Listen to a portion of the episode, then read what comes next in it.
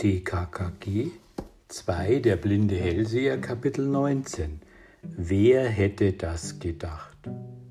In dieser Nacht wachte Tarzan fünfmal auf. Die Spannung ließ ihn nicht zur Ruhe kommen. Um zehn vor sechs kroch er endgültig aus den Federn und war kein bisschen müde. Glöschen schlief natürlich wurde aber wach, als Tarzan leise sein Kofferradio anstellte. Nach den 6 Uhr Nachrichten folgte der Wetterbericht. Um den ging's. Ein strahlend schöner, sonniger Herbsttag wurde angekündigt. Doch davon war nichts zu merken. Vor dem Fenster verdickte sich der Nebel wie in einer Waschküche. Es brodelte geradezu. Schaurig ist es draußen, meinte Glöschen, gähnte und blieb auf der Bettkante hocken. Ihm war anzusehen, dass er gern noch etwas geschlafen hätte. Aber mitkommen wollte er unter allen Umständen. Deshalb zog er sich schnell an. Sie wählten ihre ältesten Sachen, denn im Bunker war es inzwischen sicherlich feucht. Dicke Anoraks und je eine Decke sollten gegen Kälte schützen. Glöschen packte zusätzlich fünf Tafeln Schokolade ein und meinte, sollst mal sehen, wenn wir nachher stundenlang in dem Loch hocken, freuen wir uns über jeden Biss Schokolade. Aufs Frühstück mussten sie verzichten. Zu dieser Zeit gab's noch nichts. Punkt sieben fuhren sie los. Mit Karl hatten sie sich in der Innenstadt an einer Kreuzung verabredet. Er wartete dort schon. Und er hatte sein Fernglas mitgebracht. Außerdem zwei dicke Butterbrote für seine Freunde. Mensch, prima, meinte Glöschen, dass du daran gedacht hast. Sie fuhren schweigend und ziemlich schnell. An einem Sonntagmorgen schien die Stadt um diese Zeit noch zu schlafen leere Straßen, ausgeschaltete Ampeln, nur wenige Leute waren unterwegs. Vielleicht lag es auch am Wetter, denn immer noch drückte der wattige Hochnebel wie ein umgestülptes Meer auf das Land. In Rekordzeit wurde Stockhausen erreicht. Kühe muten in den Ställen, eine Kirchturmglocke rief zum Gottesdienst. Durch den Nebel wurde es gar nicht richtig Tag, und hinter den meisten Fenstern brannte Licht. Hinter Stockhausen führte die Straße zum Wald. Es ging etwas bergan. Einsamkeit umgab die drei Freunde. Tannen wuchsen aus dem Nebel, nur einem Auto begegnete sie. Es hatte die Scheinwerfer an und fuhr fast im Schritt. Mit einer langen Kurve umrundete die Straße den schwarzen Berg. Linker Hand ahnte man ihn hinter der Nebelwand. Dass sie vom Wald umgeben waren, rochen die drei. Harzgeruch lag in der Luft und die Stille war vollkommen. Um 8.27 Uhr erreichten sie den Rastplatz. Kuckucksruh. Immer noch Nebel, immer noch Stille, weit und breit regte sich nichts. Tarzan wusste eine Stelle, wo hohes Brombeergeranke einen undurchdringlichen Wald, Wall bildete. Dort versteckten sie die Räder. Das war nicht einfach, sie mussten die Ranken anheben und rissen sich die Hände blutig. Immerhin, das Ergebnis befriedigte, niemand würde die Räder entdecken. Der Bunker war so vollkommen getan, dass sie ihn zuerst gar nicht sahen. Schließlich stolperte Karl auf den Mülltonnendeckel. Alles war noch wie im vorigen Jahr. Nur vor den Seeschlitzen wucherte Unkraut. Vorsichtig rissen sie gerade so viel aus, dass die Sicht nicht behindert wurde. Tarzan warf sein Bündel durch den Einstieg und kletterte hinterher, Boah, es roch modrig. Aber die Bretterwände hatten gehalten. Niemand war hier gewesen seit damals.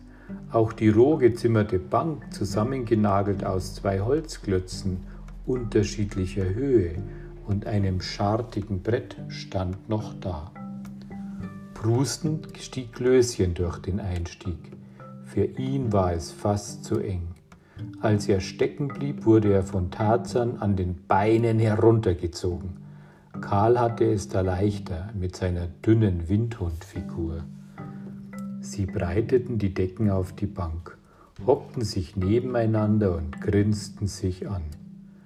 Toll, meinte Glöschen, Mann, ist das ein Abenteuer. Wir drei gegen den Kidnapper. Wollen wir Wetten abschließen, wer es ist? Ich tippe trotz allem auf Raimondo. Ich komme auf unseren guten alten Fraschetti zurück, meinte Klal. Na, dann bleibt für mich nur Bosselt. Tarzan backte sein Butterbrot aus. Sie frühstückten. Dann wollte Glöschen Schokolade verteilen. Lieber erst nachher, meinte Tarzan. Es dauert noch über drei Stunden. Du hattest schon recht, als du sagtest, bei so langem Warten wären wir noch für jede Abwechslung dankbar. Daran habe ich gedacht, sagte Karl und zog ein Kartenspiel aus der Tasche. Mensch, prima, freute sich Klößchen, jetzt brauchen wir nur noch einen Tisch. Als Ersatz legten sie eine Decke über ihr Knie und dann ging's los. Sie hatten Spaß, aber natürlich verhielten sie sich leise. Bald wurde nur noch geflüstert. Wie immer, wenn man ungeduldig wartet, kroch die Zeit im Schneckentempo voran. Ab und zu spähten sie durch die Seeschlitze zum Parkplatz, der etwa 50 Meter entfernt war. Aber dort regte sich nichts. Dann gegen halb elf hob sich der Nebel schlagartig. Man konnte zusehen, wie der Nebel gegen Himmel strebte, als werde er von Schnüren weggezogen. Der schwarze Berg kam hervor, eine dicht bewaldete pyramidenförmige Anhöhe. Immerhin war sie über 800 Meter hoch. Ein paar schmale Schneisen zogen sich auf dieser Seite bergwärts. Ein Bach entsprang ziemlich weit oben und stürzte über eine Felsrinne herab. Eine Weile noch würde der Gipfel von einem Nebelfetzen gekrönt, der wie ein komischer Hut aussah. Rehe ästen auf der Lichtung, sechs Rehe insgesamt. Ich glaube, die haben schon ihr Winterfell, meinte Karl. Im Sommer sind sie heller. Tarzan sah minutenlang durch das Fernglas, aber nicht zu den Rehen. Stück um Stück suchte er die Umgebung ab, ob sich irgendwo etwas rührte. Aber es schien, sie wären die einzigen an diesem Ort. Draußen wölbte sich jetzt blauer Himmel über das Land. Die Sonne strahlte. Der Wetterbericht hatte diesmal nicht gelogen. Es wurde halb zwölf. Hoppla, sagte Tarzan leise, kniff die Augen zusammen und starrte zum schwarzen Berg hinauf. Gib mal das Fernglas, Karl. Ist was? Ich weiß nicht, aber da oben in der Schneise hat was aufgeblitzt. Ich glaube, da bewegt sich wer, oder was? Er sah durchs Glas. Tatsächlich, da ist wer. Ich habe gerade noch seinen Schatten gesehen. Jetzt ist er unter den Bäumen. Was da wohl geblitzt hat, vielleicht spiegelt sich die Sonne in Brillengläsern. Oder er hat auch ein Fernglas. Unentwegt hielt Tarzan das Glas an die Augen. Der kommt runter, durch den Wald. Manchmal sehe ich seine Silhouette. Mann, der hat's eilig. Ob das der Kidnapper? Gleich wissen wir's. Er hält direkt auf den Rastplatz zu. Versteht ihr das? Will der sich hinstellen und Herrn Krause eine Geldsendung quittieren? Wa wahrscheinlich ein Wanderer, flüsterte Klößchen mit bebender Stimme. Ist er bewaffnet? Wie soll ich das erkennen? Tarzan verfolgte den Weg des Unbekannten. Gleich musste er auf der anderen Seite der Straße aus dem Wald treten. Und jetzt kam er. Die Entfernung betrug nur 70 oder 80 Meter, eine Armlänge für ein Fernglas. Deshalb sah Tarzan ihn so nahe, als würden sich gleich ihre Nasenspitzen berühren. Wie in Großaufnahme war das Gesicht vor ihm. Das, das, nein. Tarzan stotterte. dass er, kneif mich mal, Willi, das ist doch nicht wahr. Was denn? fragten beide atemlos und wie aus einem Mund. Es ist Volker. Wie? Du spinnst. Doch, seht doch selbst, dazu braucht man kein Fernglas. Er ist Volker, er, ja, er heult, Mann heult der. Was ist denn los mit ihm? Tarzan ließ das Fernglas sinken. Das war jetzt unnötig. Fassungslos beobachteten die drei durch den Seeschlitz, wie Volker Krause über die Straße lief. Im gleichen Tempo überquerte er den Rastplatz. In der linken Hand hielt er einen gewaltigen Feldstecher, mit der rechten Hand wischte er sich über die verheulten Augen. Trotzdem lief er wie blind. Jetzt stolperte er und wäre fast gestürzt. Aber wie von einem Magnet angezogen, strebte er auf den Erdbunker zu. Der, der will hierher, stotterte Glöschen. Ob der, er klar. Ab, der ist ein Kidnapper entkommen, der ist abgehauen, Mann. Jetzt hörten sie ihn, so nahe war er. Volker schniefte und schluchzte. Er stolperte über Wurzeln und Grasbüscheln. Dann war er beim Bunker, hob den Deckel ab und ließ sich scheinbar ohne hineinzusehen hinunter. Seine Füße landeten auf Tarzans Schulter. Vorsicht, sagte Tarzan, hier ist schon alles besetzt. Aufschreiend zog Volker Krause die Beine zurück. He, bleib hier, rief Tarzan. Wir sind's, Volker, Karl und Glöschen und ich. Mann, freuen wir uns, deinetwegen sind wir doch hier, warte. Rasch kletterte er hinaus. Volker Krause war ein gut aussehender Junge mit braunem Haar, rehfarbenen Augen und ziemlich langen Wimpern. Jetzt hatte er so dicke Lider, wie man's nur nach tagelangem Heulen kriegt. Sein Gesicht war erschreckend bleich. Mit hängenden Schultern stand er da, zitternd, und immer noch wischte er sich über Auge und Nase. Mensch, Volker, Tarzan umarmte ihn. Wie hast du das gemacht? Bist du entkommen, was? Jetzt waren Glöschen und Karl aus dem Bunker herausgekrochen. Auch sie wollten Volker umarmen. Aber der riss sich plötzlich los, ließ sein Fernglas fallen, setzte sich auf den Boden und verbarg sein Gesicht in den Händen. Seine Schultern bebten unter unaufhörlichem Schluchzen. Nervenzusammenbruch, flüsterte Tarzan. Sowas gibt's. Er hat bestimmt was mitgemacht. Nervenzusammenbruch. In dem Moment hob Volker den Kopf. Quatsch, rief er. Nichts habe ich mitgemacht, überhaupt nichts. Kapiert ihr denn nicht? Verstört sahen die drei sich an. Niemand hat mich gekidnappt, schrie Volker. Niemand, es gibt keinen Kidnapper. Ich selber, ich war's, abgehauen bin ich. Die Briefe sind von mir, ich habe sie an meine Eltern geschickt. Sekundenlang war Stille. Tarzan fand als erster die Sprache wieder. Aber wie, wieso, warum denn Volker? Kraftlos ließ Volker den Kopf sinken. Er schrie nicht mehr, er sprach jetzt so leise, dass die drei ihn kaum verstanden. Warum? Das wird niemand kapieren, ihr auch nicht. Jetzt verstehe ich selber nicht mehr. Ich wollte, er verstummte. Volker, sagte Tarzan, der plötzlich ahnte, was in dem Jungen vorging. Wir sind deine Freunde, uns kannst du immer alles sagen. Wir sind doch hergekommen, um den Kidnapper zu erwischen. Seit Tagen versuchen wir, aber das erzähle ich später. Nun sag schon, warum hast du die Entführung vorgetäuscht? Deine Eltern sind fast gestorben vor Angst um dich. Volker blickte auf. Seine Augen waren groß und fragend. Wirklich? Na, was dachtest du denn? Die sehen sich nicht mehr ähnlich. Ihr Leben würden sie geben, um dich wiederzukriegen. Plötzlich lächelte Volker. Dann bin ich ihnen doch nicht so gleichgültig. Gleichgültig? Du bist das Wichtigste für deine Eltern. Davon, sagte Volker leise, habe ich schon lange nichts mehr gemerkt. Mein Vater hat Häuser gebaut und Häuser gebaut und Häuser gebaut. Mein Gott, wann habe ich ihn mal gesehen? Wann hat er mit mir gesprochen oder sich für das interessiert, was ich mache?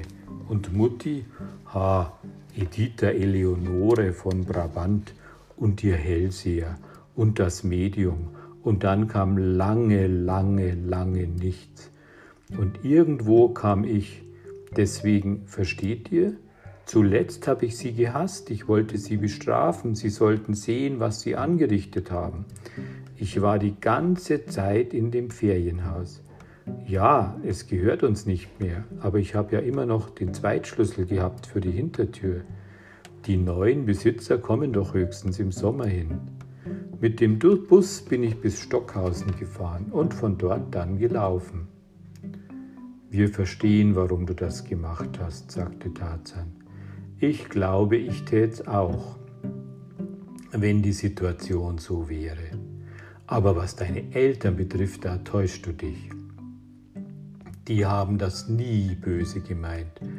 Nur falsch angefasst haben sie's. Sicherlich dachten sie, dir fehlt es an nichts und es ginge dir prima. Und wenn dein Vater sich so um geschäftliche Erfolge bemüht, dann tut er das ja in erster Linie für deine Mutter und dich. Volker zerrte an seinen Fingern, mag ja sein, aber es ist falsch. Für deine Eltern wird das heute der schönste Tag ihres Lebens, weil du zurückkommst.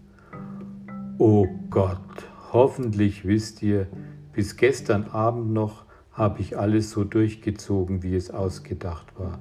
Ich wollte wissen, ob meine Eltern 100.000 Mark zahlen würden. Hier wollte ich sitzen und beobachten, wollte sehen, ob mein Vater kommt, ob er das Geld in die Tonne legt, dann, dann, ich weiß nicht, ob ich gleich rausgekommen wäre, aber... Ja, fragte Tarzan, da Volker nicht weitersprach. Aber heute Nacht ist mir klar geworden, dass ich mich wirklich wie ein Verbrecher benehme, dass ich zu weit gegangen bin, dass alles Mist ist, dass ich spinne, Seitdem, ich konnte einfach nicht anders. Ich habe stundenlang geheult. Kannst du vergessen, Volker, wie alles andere. Und Tarzan wandte den Kopf und lauschte zur Straße. Da kommt ein Wagen, sagte Glöschen, hört sich an wie der Mercedes meines Vaters. Volkers Stimme zitterte. Es ist Punkt zwölf, meinte Karl. Gleich fliegen hunderttausend Mark in die Mülltonne. Sie sahen, wie der schwere Mercedes auf den Rastplatz rollte und hielt. Herr Krause stieg aus. Offenbar wurde er von der Sonne geblendet. Jedenfalls hatte er die drei noch nicht bemerkt. Der große, kräftige Mann bewegte sich langsam, als fehle ihm jegliche Kraft. Mit einer dunklen Aktentasche ging er zur Mülltonne. Im selben Moment sah er die Jungs. Volker war aufgesprungen, jetzt gab es kein Halten mehr. Er wurde immer schneller, rannte über den stoppeligen Boden zum Rastplatz. Sein Vater ließ die Aktentasche fallen. Mit ausgebreiteten Armen kam er ihm entgegen. Dann hielt er seinen Sohn fest, ganz fest, und es sah so aus, als würde er ihn nie wieder loslassen. Mann, oh Mann, sagte Glöschen mit belegter Stimme, so hab ich's mir nicht vorgestellt. Jedenfalls keiner von uns hat die Wette gewonnen. Ich bin noch ganz steif vom Stillsitzen, meinte Karl. Ob unsere Räder in den Kofferraum passen, überlegte Glöschen, dann könnten wir mit Herrn Krause zurückfahren. Kommt ja gar nicht in die Tüte, sagte Tarzan bestimmt. Volker und sein Vater fahren allein. Kannst dir doch denken, dass die jetzt eine Menge miteinander zu reden haben. Da würden wir nur stören. Nein, nein, wir radeln heim. Aber diesmal täuschte sich Tarzan. Nachdem sie eine Weile unschlüssig herumgestanden und dann ihre Sachen aus dem Bunker geholt hatten, kam ihnen Herr Krause entgegen. Er war wie verwandelt, wieder straff und aufrecht wie eh und je. Seine Augen leuchteten, schimmerten, allerdings verdächtig feucht. Er hatte geweint. Wortlos drückte er den drei Jungs fest die Hand. Dann räusperte er sich ein paar Mal. Ich danke euch. Volker hat mir gesagt, weshalb ihr hier seid. ihr habt ganz schön was riskiert. Wie es wirklich ist, konntet ihr ja nicht wissen. Volker hat mir alles erzählt. Wieder räusperte er sich, ehe er fortfuhr. Ich bin sehr beschämt und traurig über mich, weil ich von alledem, was Volker, was in Volker vorging, nichts gemerkt habe. Wir Eltern machen eben auch sehr oft Fehler. Seid ihr mit den Rädern da? Die legen wir in den Kofferraum, dann fahren wir alle zu uns nach Hause. Man konnte hören, wie Klößchen aufatmete. Grinsend ulkte er, lieber gut gefahren als schlecht gestrampelt. Denn was nützt es einem Fußkranken, wenn er auch noch Bauchschmerzen hat?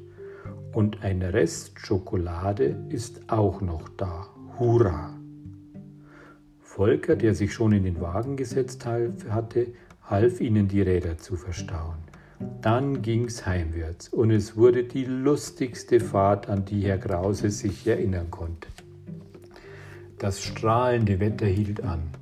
In null Komma nichts waren sie bei den Krauses. Mit knirschenden Reifen hielt der Wagen vor der Garage und Herr Krause drückte dreimal kurz die Hupe. Sofort wurde die Haustür aufgerissen. Frau Krause stand auf der Schwelle. Wie ein Wiesel war Volker aus dem Wagen heraus. Im selben Moment versagten Frau Krause die Knie. Die Freude überwältigte sie. Gegen den Türrahmen musste sie sich stützen, um nicht zu fallen.